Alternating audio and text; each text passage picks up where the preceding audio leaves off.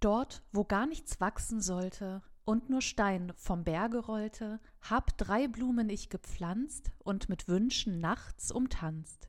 Hab bei Vollmond sie gegossen, dreimal in die Luft geschossen, sie mit meinem Blut genährt, dass die Liebe ewig währt. Abracadabra, bald schon, bald schon bist du mein. Hi und willkommen bei Folge 26 von Imimi Podcast und beim Auftakt der Zauberspruchreihe. Was es mit diesem Text von einem Song der Band Subway to Sally auf sich hat, erfahrt ihr in dieser Folge.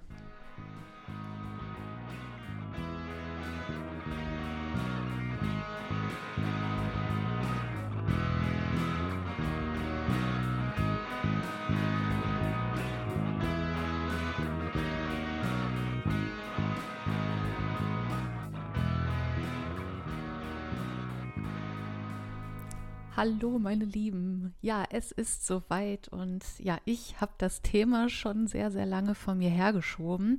Wir starten heute endlich mit der Reihe zu mittelalterlichen Zaubersprüchen und ich denke, der ja, der Oktober, der Herbstmonat oder die Herbstzeit ist einfach auch ähm, ja perfekt, äh, um diese Reihe zu starten. Und ganz kurz, ich hatte ja vorhin im Intro die Textstelle aus einem Songtitel von Subway to Sally vorgelesen aus dem Lied Liebeszauber. Und am Ende dieser Folge werde ich auch ganz kurz darauf eingehen und dann werdet ihr vielleicht ein, zwei Sachen an dieser Textstelle besser verstehen. Oder zumindest unter einem anderen Blickwinkel sehen, so wie ich das gemacht habe. Ja, alle zwei Wochen kommt nach wie vor auch eine Folge von mir und ich plane mindestens vier Folgen. Also während ich jetzt noch mal so geguckt habe und überlegt habe, was kann man alles machen, da kamen noch so viele Ideen und es werden noch viele Ideen kommen. Also ich kann noch gar nicht genau sagen, wie lange uns das begleiten wird, aber sei es drum. Also es wird auf jeden Fall eine Runde dauern, dieses Jahr auf jeden Fall. Äh, wird das Thema noch äh, ihr Mimi ausfüllen, aber ich verspreche euch, es wird großartig oder zumindest hoffe ich das. Also Holt euch auf jeden Fall einen Tee, das dauert ein bisschen. Aber bevor wir starten, noch ein wichtiger Hinweis. Hm, am Ende dieser Folge sage ich noch etwas zu einem Gewinnspiel, das im Zauberspruch-Kontext stattfinden wird. Ich habe das auch schon im Newsletter und auf Instagram so ein bisschen angeteasert. Äh, da wissen die Leute schon, was es gibt, aber ich äh, werde da gleich noch ein bisschen mehr zu sagen. Und noch eine Sache. Hm, ich habe mir auch überlegt, dass ich äh, während dieser Zauberspruchreihe im Newsletter bzw. allen Newsletter-Abonnenten einen Zauberspruch mit dem Newsletter immer ja mitschicken werde. Ich habe hier eine schöne Sammlung an Zaubersprüchen und dann dachte ich mir, wäre ja auch ganz nett, ähm, da immer ein bisschen, ja, was mitzuschicken. Also falls du oder falls ihr noch kein Newsletter von mir abonniert habt, dann, äh, hast, habt, dann könnt ihr das gerne tun. Also schaut einfach mal in den Show Notes. Ja, und noch eine Sache, die, die mir sehr am Herzen liegt. Und zwar gibt es das wundervolle Projekt Forgotten Creatures. Äh, ganz, ganz tolles Projekt, wie gesagt, und bald starten äh, unter anderem von Forgotten Creatures im Kontext eines Vereins die sogenannten Mythentage in Hanmünde und zwar vom 14.10. bis zum 30.10. Ja, warum passt das jetzt gerade hier rein? Hm. Ja, das Projekt greift nämlich mythologische Figuren und Fabelwesen auf und ähm, ja, erstellt in diesem Kontext ganz liebevoll und aufwendig gestaltete Skulpturen von diesen Fabelwesen. Und die kann man sich eben auch in Ausstellungen angucken, wie zum Beispiel bei den Mythentagen. Ich verlinke euch das auf jeden Fall. Also schaut auf jeden Fall auf der Seite von Forgotten Creatures vorbei, auf dem Instagram-Kanal, lasst ein Abo da, lasst Likes da und geht zu den Mythentagen nach Hanmünde. Ich werde zur Eröffnung am 14.10. da sein. Ich habe auch schon geguckt, man kommt da echt gut hin. Hanmünde klingt so ein bisschen äh, nach Arsch der Welt, aber ist es gar nicht. Man kommt da echt super gut hin. Also vielleicht sehen wir uns dort und äh, ja, schaut auf jeden Fall vorbei. Also, mittelalterliche Zaubersprüche. Der Fokus in diesem Podcast liegt ja auf mittelalterlichen Handschriften und das wird auch hier so bleiben. Dennoch, wir bewegen uns hier beim Thema Zaubersprüche und Magie in einem Themenfeld, zu dem es verschiedene individuelle Assoziationen gibt. Wir kennen Magie und Zaubersprüche vor allem durch Film und Fernsehen und sind auch dadurch geprägt oder oft geprägt. Magie macht uns heute auch richtig viel Spaß. Wir nutzen sie ja in Pen- und Paper-Spielen, in Brettspielen, in Videospielen und manche sogar im Alltag in Form von Zuckerkügelchen, aber das ist ein anderes Thema. Also in welcher Form auch immer. Ähm, wir haben heute ein Bild von Zaubersprüchen und Magie, ähm, das eher in der fiktiven Welt anzusiedeln ist. Bewegen wir uns dann aber abseits dieses Fiktiven, hm, denken viele ja, wenn man so an historische Umstände denkt, an historische Ereignisse, sage ich mal, äh, denken viele bei Magie und Zaubersprüche an die Hexenverbrennung, an die Inquisition, was dann aber auch äh, eher in der frühen Neuzeit anzusiedeln ist. Also was auch nicht weiter schlimm ist, aber ich sage nur, das sind eben auch oft Assoziationen, wenn man an Magie und Zaubersprüche im historischen Umgang denkt. Deswegen möchte ich diese Folge nutzen, um auch hier ein bisschen aufzuklären und ja, zu erklären, was sind eigentlich Zaubersprüche. Und deswegen habe ich unter anderem auch in der Community mal nachgefragt, was ihr wissen wollt und wo vielleicht Unsicherheiten herrschen. Und ich kann eure Anliegen auf eine Frage herunterbrechen, die hier beantwortet werden soll heute. Ja, in welchen Kontexten wurden Zaubersprüche denn wirklich benutzt? Also wer hat sie benutzt, wo wurden sie benutzt, wie sah das Ganze aus? Und diese Frage ist natürlich sehr gut, denn wie stellen wir uns das vor in der Praxis, beziehungsweise ja in der echten mh, hm, historischen Welt? Ja, legen wir los. Was ist also ein Zauberspruch? Hm, Im Folgenden möchte ich auch so ein bisschen auf die Definition, aber auch auf die Relevanz der Magie und ähm, Zaubersprüche für die Forschung ausgehen. Ihr werdet merken, das wird alles so ein bisschen ineinander greifen. Bei der Frage, was ein Zauberspruch ist, das äh, erinnert mich tatsächlich so ein bisschen an mein erstes Semester in der Geschichte, als der Dozent fragte, was ist eigentlich Geschichte? Ich finde diese Fragen immer witzig und auch die Reaktion, weil in einem oft die Reaktion erstmal äh, spontan auftaucht, was ist denn das für eine Billo-Frage, um dann festzustellen, dass gerade diese Definitionsfragen nicht so selbstverständlich sind, geschweige denn äh, alles andere als Billo sind und zumindest nicht wirklich gut aus dem Stegreif beantwortet werden können. Eine weitere sehr coole Fangfrage, und die bezieht sich jetzt auch äh, auf Zaubersprüche, die damals vom Dozenten im Seminar zu ja, äh, Zaubersprüchen gestellt wurde, lautet folgendermaßen. Glauben Sie, dass es Zaubersprüche gibt? Alle Beteiligten erstmal so, ja, nö, ist ja Quatsch, gibt's ja nicht, ist ja Hokuspokus hier, das ist ja Quacksalberei. Ja, der Dozent dann so, doch, gibt es. Die wurden ja sogar aufgeschrieben. Da, da, da. Ich glaube, ich brauche mal ein Soundboard. Jedenfalls, diese Frage, ob es Zaubersprüche gibt, kann natürlich mit einem Ja beantwortet werden, denn sie wurden aufgeschrieben. Man verwechselt diese Frage im ersten Augenblick vielleicht damit, ob man glaubt, dass es Magie gibt oder dass, ähm, dass es Zauberei gibt. Und dann ist erstmal so für, den, ähm, für die meisten Menschen erstmal die Reaktion, nee, sowas gibt es nicht. Aber Zaubersprüche gibt es in Form von historischen Quellen. Die wurden aufgeschrieben. Und davon haben wir sogar mehrere hundert im deutschsprachigen Raum und ein paar davon werdet ihr auch im Kontext dieser Serie in den nächsten Wochen kennenlernen und vielleicht ausprobieren. Jedenfalls gibt es eine ganz tolle Sammlung der Zaubersprüche von Verena Holzmann. Ähm, ich verlinke euch das Buch, das ist aber sehr teuer, ehrlich gesagt. Also das ist klar, ist ein Fachbuch, ist echt teuer, aber vielleicht habt ihr ja irgendwie die Möglichkeit, euch das mal in der Uni-Bibliothek auszuleihen. Aber ich verlinke es trotzdem. Ja, wie wir auch erkennen werden, ist es so, dass Magie richtig viel mit einem bestimmten Themenbereich zu tun hat, beziehungsweise mehr als wir denken, und zwar mit dem Christentum. Und damit meine ich jetzt nicht nur das Bekämpfen von Magie seitens der Kirche, sondern ich meine auch ein Miteinander und Nebeneinander von Magie und Christentum.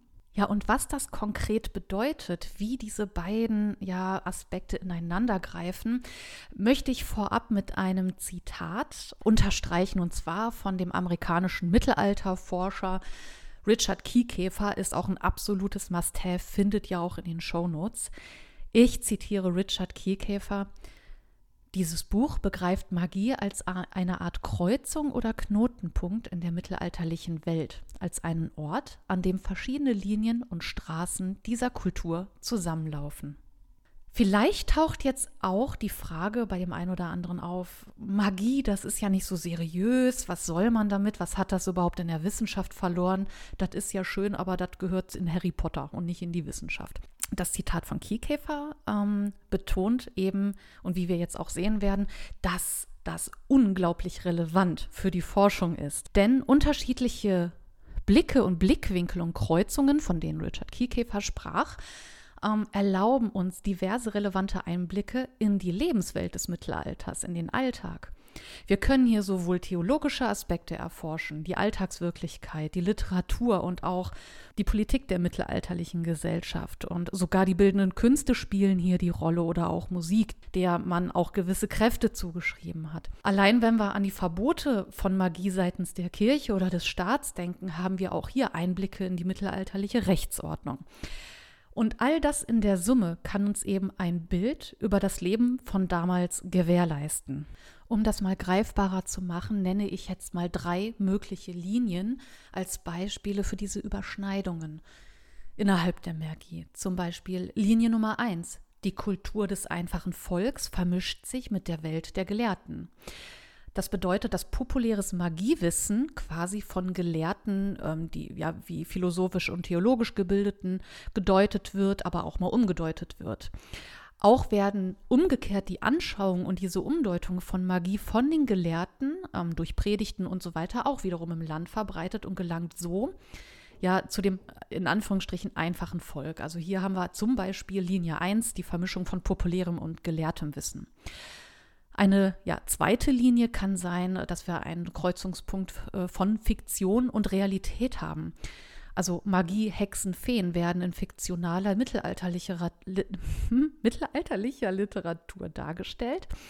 Ähm, auch als Gegenwelten zur Realität dargestellt, aber am Ende haben wir hier auch mh, hm, ja äh, durch Magie oder durch magische Praktiken, Praktiken eben auch eine Realität, die hier gegebenenfalls reflektiert wird. Eine mögliche dritte Linie ist auch die Vermischung von Religion und Wissenschaft. Die schwarze dämonistische Magie zum Beispiel beschwört böse Geister und setzt religiöse Anschauungen und äh, Praktiken voraus. Die Naturmagie hingegen versucht, ja, natürliche Energien zu nutzen und ist ja der Mittel, den mittelalterlichen ja, Naturwissenschaften zuzuordnen. Mhm. Diese Definitionen an sich sind jetzt aber sehr kurz gegriffen, denn auch nicht dämonistische Zauberpraktiken haben sehr oft religiöse Aspekte in sich. Also auch hier findet eine Vermischung statt von religiösem und naturwissenschaftlichen. Und hier vermischen die Gren äh, ver verwischen die Grenzen definitiv. Vor allem bei Zaubersprüchen äh, und Praktiken gegen Krankheiten sehen wir eben genau diese Vermischung zwischen Religion und Wissenschaft. Hier begegnen sich christliche ja, Formeln, Sprechformeln und Gebete und Kräutermedizin aus dem Volk. Und hier sind wir jetzt auch da angekommen, wo ich auch erst einmal hin möchte mit der Frage, wie passen Christentum und Magie zusammen? Denn das Spannende an Zaubersprüchen ist hier nicht nur die Tatsache, dass sie überhaupt schriftlich festgehalten wurden, sondern vor allem auch wo. So stehen Zaubersprüche vor allem in kirchlichen Büchern, also zusammen mit theologischen Texten. Vielleicht erinnert ihr euch an meine Folge zum Necronomicon, äh, zu dieser Münchner Handschrift, die verlinke ich euch auch, wo Zaubersprüche quasi versteckt wurden oder ähm, Zauberpraktiken oder Anleitungen zu Zauberpraktiken, wo man Wert darauf gelegt hat, dass diese eben nicht gefunden werden. Das, ähm, klar, ging da um Totenbeschwörungen und Dämonenbeschwörungen und so weiter. Ähm, aber hier in diesem Fall, ähm, die Zaubersprüche, über die wir jetzt heute sprechen, die finden wir tatsächlich in theologischen Texten. Und das ist eigentlich gar nicht so abwegig. Das, ja, überlegen wir mal. Zaubersprüche wurden aufgeschrieben in theologischen Büchern. Wer hatte ja, Zugriff zu diesen Büchern? Wer konnte überhaupt lesen und die Teile schreiben? Genau, Geistliche, Mönche. Und hier habe ich ein tolles Zitat von dem Medievisten Wolfgang Beck aus seinem Buch zu den Merseburger Zaubersprüchen, natürlich auch verlinkt. Ich zitiere: Die Feststellung, das einzig Wunderbare an den Merseburger Zaubersprüchen sei die Tatsache, dass sie überhaupt überliefert wurden, ist also richtig. Dass sie allerdings in christlichem Kontext überliefert wurden, ist so wunderbar nicht. Also Wolfgang Beck bleibt cool. Er findet das jetzt nicht so faszinierend, aber eben aus den oben genannten Gründen. Jetzt ist es aber auch nicht so, dass man so zusammengesessen hat vorher in so einer Redaktionssitzung im Mittelalter und sich gedacht hat, jo, geil, Zaubersprüche in ein Buch mit theologischen Inhalten funktioniert, planen wir mit ein. Nein, so war es nicht. Es war vielmehr so, dass diese theologischen Bücher ja bereits geschrieben wurden und vorlagen. Meistens äh, ja schön, sauber und man hat sich Mühe gegeben.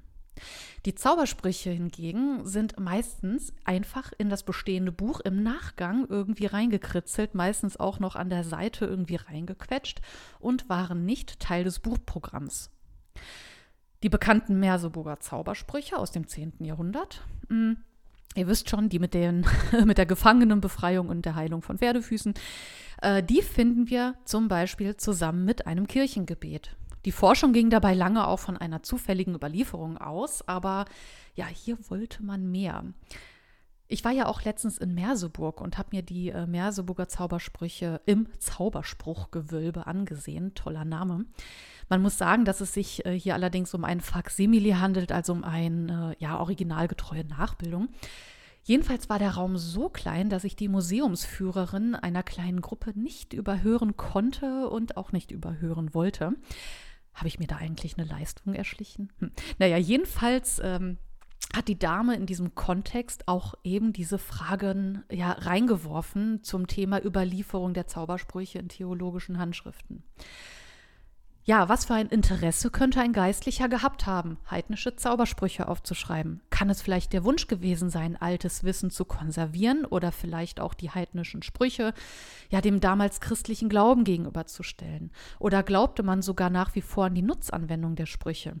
Also ihr seht, da steckt noch viel Spekulation drin, aber man glaubt also man möchte nicht akzeptieren, dass es einfach nur zufällige Überlieferungen sind, sondern dass da eben auch mehr hintersteckt. Und ja, also ich finde diese Fragen auch plausibel, aber die können jetzt erst einmal so auch nicht beantwortet werden.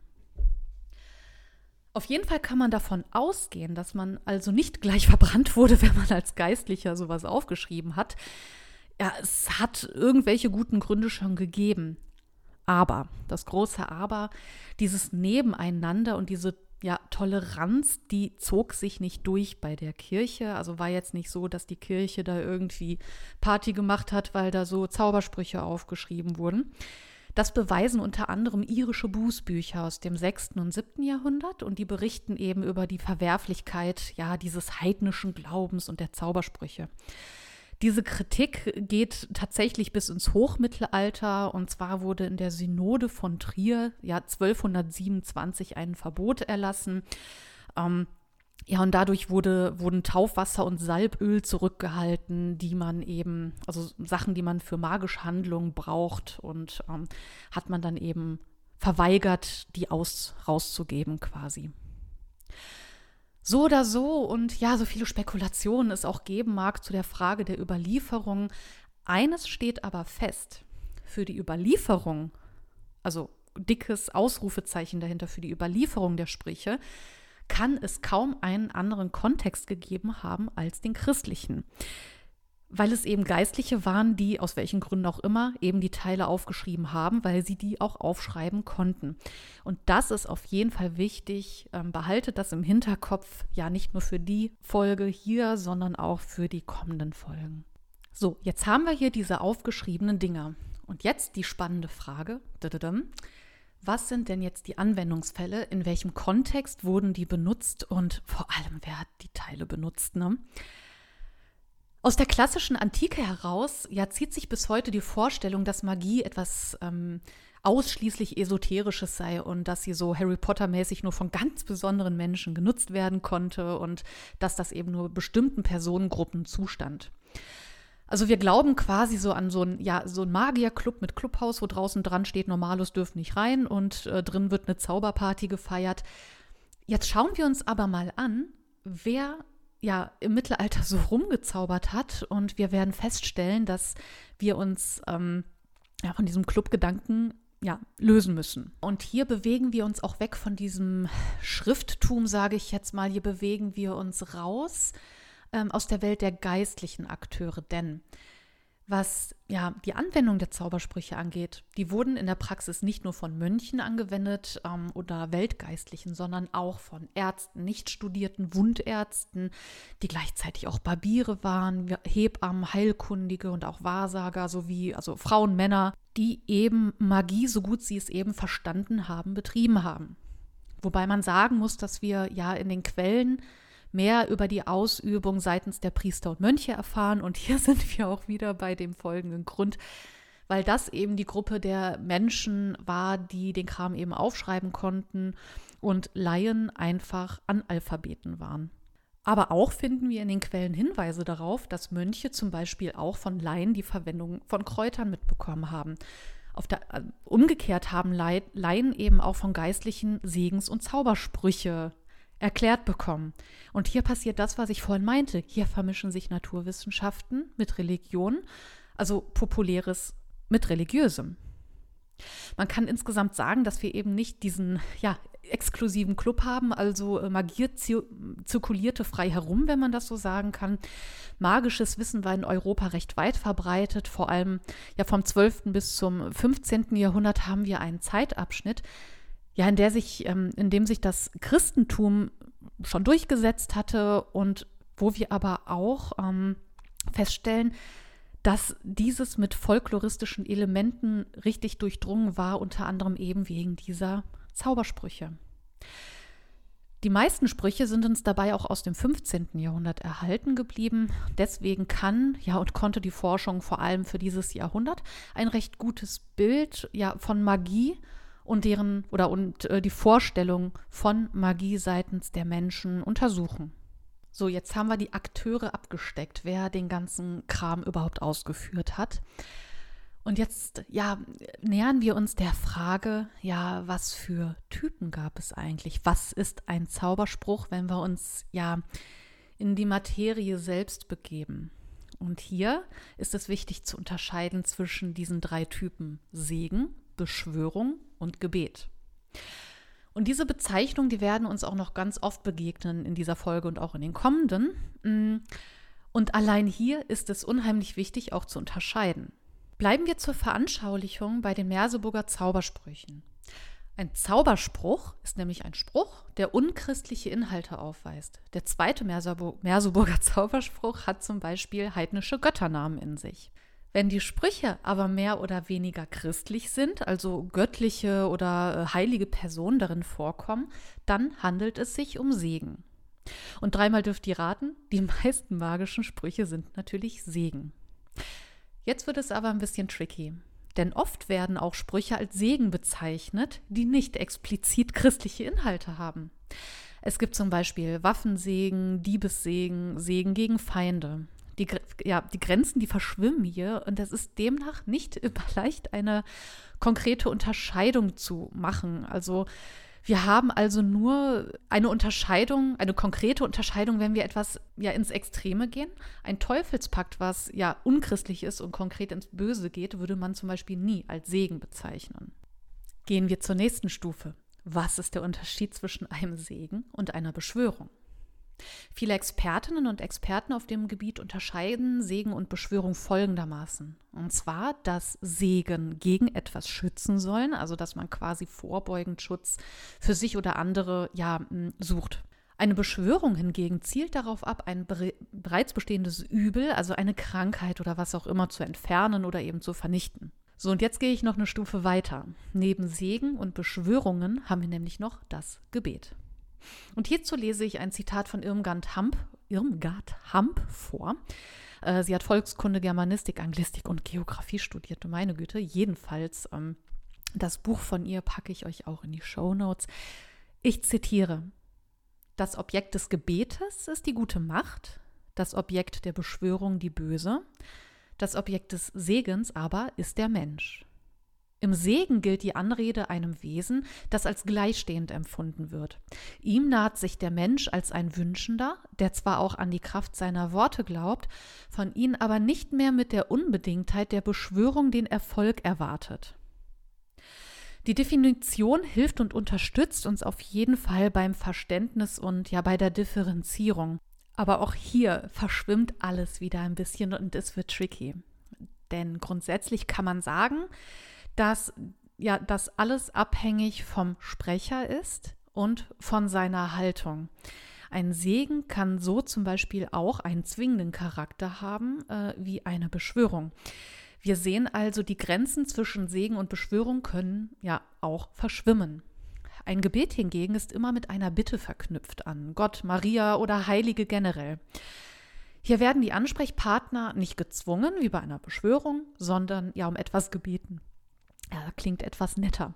Aber auch hier ist die Haltung des Sprechers wichtig. Also wenn er die Wirksamkeit seines Gebetes irgendwie erzwingen möchte, ähm, etwa an seine Bedingungen irgendwie an einem bestimmten Zeitpunkt knüpft oder sonst irgendwas, dann machen wir nämlich einen Schritt Richtung Magie beziehungsweise Richtung Zaubersprüche. Und aus diesem Grund können sogar christliche Gebete, je nach Sprecher, auch in das Feld der Zaubersprüche aufgenommen werden. Deswegen, wenn ihr euch mit Zaubersprüchen und Magie beschäftigt, dann werden euch auf jeden Fall auch ja, Gebete über den Weg laufen. Und dieses Feld ist auf jeden Fall sehr weit, wie es bei Effi Bries so schön heißt. Und wie diese Typen Segen, Gebete und Beschwörungen funktionieren, beziehungsweise wie sie konkret in der Praxis wirken, schauen wir uns jetzt an. Noch stärkere Macht als in Kraut und Stein liegt in dem Wort, und bei allen Völkern geht aus ihm Segen oder Fluch hervor. Jakob Grimm so, liebe Schülerinnen und Schüler, jetzt gehen wir in den praktischen Teil über nach diesem wunderschönen Zitat von Jakob Grimm, der ein Buch geschrieben hat über deutsche Mythologie. Also sogar er hat sich ganz viel mit Magie und Zaubersprüchen beschäftigt. Vor allem zeigt uns dieses Zitat 1, die Macht des Wortes ist das A und O. Und zwar in Form des Besingens, der sogenannten Incantatio, was auch oft als Besprechen bezeichnet werden kann. Denn wenn ein Zauberspruch funktionieren soll, laut Grimm, kann das nur durch feierlich gefasste Worte geschehen, also durch Lied und Gesang. Hier haben wir also keine Monster Energy Drinks oder Salben, die wir hier irgendwie ähm, benutzen, damit ein Zauberspruch wirkt. Hier ja, vertraut man einzig auf die Macht des Wortes. Und die können laut Jakob Grimm mehr als alles andere. Die können alles und noch viel mehr. Ich komme mir vor wie in so einer Werbesendung. Ja, nehmen wir allein schon einen der bekanntesten Sätze aus dem Anfang des Johannesevangeliums, um das zu unterstreichen. Im Anfang war das Wort und das Wort war bei Gott und das Wort war Gott. Alles ist durch das Wort geworden und ohne das Wort wurde nichts, was geworden ist. So, und wer mir jetzt äh, zuschickt, wie viele Ws in diesem Satz sind, der kriegt was von mir geschenkt. Ach du meine Güte. Bewegen wir uns jetzt in Sprüchen außerhalb der Bibel, überträgt man also diese Art Wirksamkeit des Wortes auf das eigene Wort, das ja auch etwas bewirken soll. Hier ist nämlich der Aspekt der Ähnlichkeit sehr, sehr wichtig. Also so wie es dort geschieht, so soll es auch hier geschehen. Und das, ja, etwas Ähnliches macht man dann eben auch mit diesen Worten, die wirken sollen. In einer Handschrift aus dem 15. Jahrhundert, ähm, ja, ein Spruch, mit dem Zauberei vertrieben werden soll, heißt es zum Beispiel, Item will tu Zauber verdrieben, so lies das Evangelium in principio erat vernum. Also, wenn du Zauber vertreiben möchtest, so lies das Evangelium. Am Anfang war das Wort. Ein weiterer Faktor innerhalb dieser ja, Wortmagie ist es auch, äh, wenn man den Namen von demjenigen kennt, den es ja zu heilen gilt, oder auch von dem Dämon, den es auszutreiben gilt. Das ist unheimlich praktisch bei Krankheitsheilung, ja, oder ja, bei Austreibungen halt. Also dieses Prinzip, ich kenne deinen Namen und ich weiß, wo du wohnst. Das ist absolut essentiell. Aber hier will ich ja noch nicht allzu viel verraten, denn in einer der kommenden Folgen möchte ich euch ja genau diesen Punkt ein bisschen näher bringen. Ich möchte nämlich mit euch einen Spruch ja analysieren und eben auch auf diesen Punkt eingehen, wie man den ähm, Namen einträgt. Also wie sieht so ein Spruch aus, wo man den Namen angeben kann? Das klingt jetzt auch super bürokratisch. Äh, das ist ja wunderbar deutsch. Naja, aber kurz gesagt herrscht hier eben diese Vorstellung, dass die Nennung des Namens, mm, also als Teil des Trägers, eine Sympathie herstellt. Also hier besteht ein magischer Zusammenhang und beeinflusst eben auch die Wirksamkeit. Neben der Macht des Wortes haben wir weiterhin auch ja, Aspekte, die zur Wirkung beitragen, wie zum Beispiel die Art des Handelns. Also die Performance, wenn man so will, und ja, zauberische Handlungen. An dieser Stelle empfehle ich auch das Buch Wörterbuch des Aberglaubens von ähm, Harmening, habe ich natürlich auch verlinkt. Zum Beispiel steht da ein Beitrag oder ein Artikel zu Blasen drin. Klingt erstmal ein bisschen abgedreht, aber ja, äh, es gibt den Eintrag Blasen bzw. Anhauchen, was eben auch ja eine magische Handlung sein kann. Im Wörterbuch hm, könnt ihr das wunderbar nachlesen. Hier bezieht man sich nämlich darauf, dass Gott ja auch dem Menschen die Seele eingehaucht hat. Also als Übertragung der Lebenskraft sieht man das. Ja, also da pustet man gerne auch mal auf die kaputte Körperstelle und dann ist die geheilt. Das äh, machen wir ja heute auch noch. Ne? Ich habe letztens auch bei meinem vierjährigen Neffen, äh, habe ich mal auf das kaputte Knie irgendwie äh, gepustet. Ähm, Spoiler, ich habe ihn gefragt, ob es besser ist. Er sagte nein. It's not magic. Naja. Auch Sachen wie der Zeitpunkt spielen äh, eine Rolle neben eben diesen äh, ja, Performanzen, sage ich jetzt mal. Das kennen wir ja auch aus der Religion, dass man zu bestimmten Zeiten betet und in die Kirche geht. Jedenfalls kann auch der Zeitpunkt eben die Wirksamkeit eines Zauberspruchs unterstützen. Genauso kann die Wirkung aber auch ausbleiben, wenn man eben von diesem Zeitpunkt abweicht. Für eine Besprechung, für eine Besprechung, das klingt jetzt wirklich nach Business, aber fürs, für das Besprechen lieber so, gelten ja der Sonnenuntergang und der Sonnenaufgang als besonders geeignet, sowohl für böse als auch für gute ähm, Sprüche. Denn im Dunkeln hat man hier diesen Aspekt der Geheimhaltung.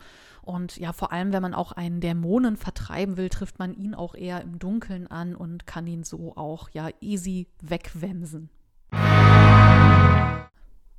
Wow, was für ein Auftakt, was für eine erste Folge zur Zauberspruchreihe.